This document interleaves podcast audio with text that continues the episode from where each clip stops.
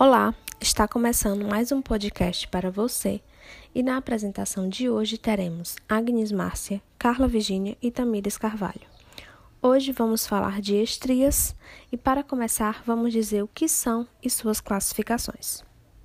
As estrias são alterações cutâneas indesejáveis definidas como cicatrizes lineares visíveis que se dispõem paralelamente umas às outras, podendo ser raras ou numerosas e indicam uma lesão na pele, pois ocorre um desequilíbrio elástico localizado.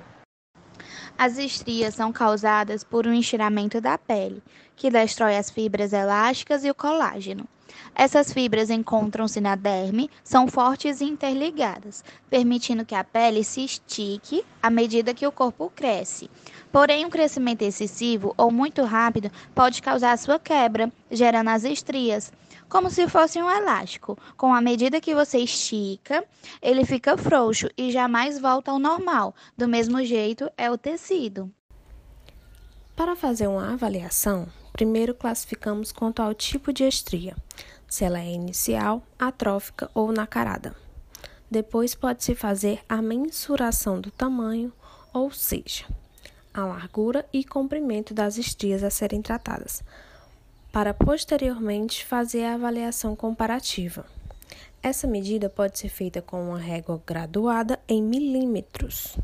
E é interessante verificar a presença de outras disfunções estéticas que se apresentem em conjunto com as estrias. Durante a avaliação corporal, não podemos esquecer de preencher a ficha junto à cliente e pontuar disfunções e quais tratamentos serão utilizados, deixando-a ciente de todo o tratamento. Caso formos utilizar fotos da cliente, temos que fazer um documento se a cliente tiver de acordo assinado por ambas as partes, tanto a profissional como a cliente.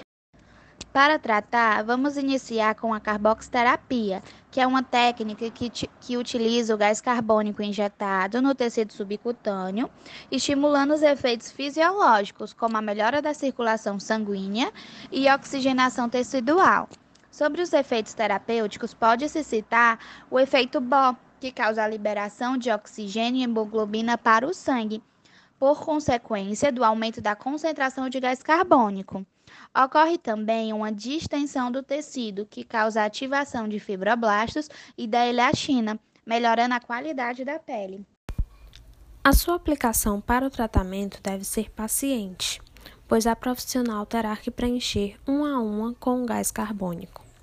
Em pessoas que possuem muitas estrias, pode acontecer uma disseminação do gás para as outras estrias, e até nesse caso ainda deve-se ponturar uma a uma.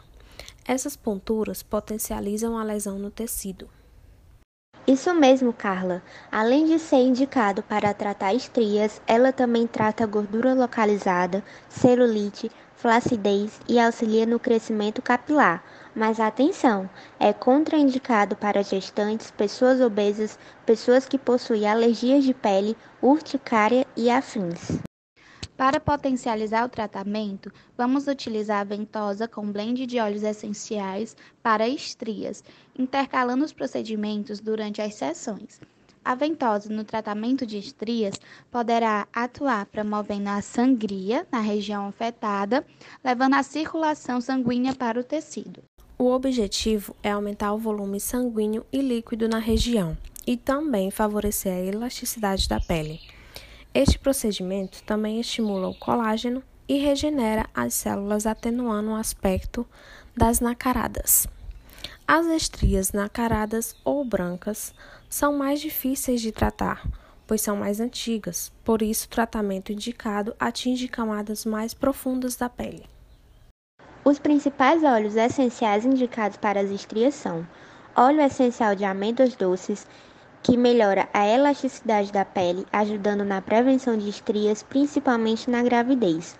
Óleo essencial de lavanda, que possui propriedades calmantes, mas também é utilizado para amenizar as estrias, pois aumenta a produção de colágeno e incentiva a cicatrização de feridas. Óleo essencial de sândalo, que atua em peles mais ressecadas e fissuradas, auxiliando também na prevenção de estrias. Esse foi o nosso podcast de hoje. Até a próxima!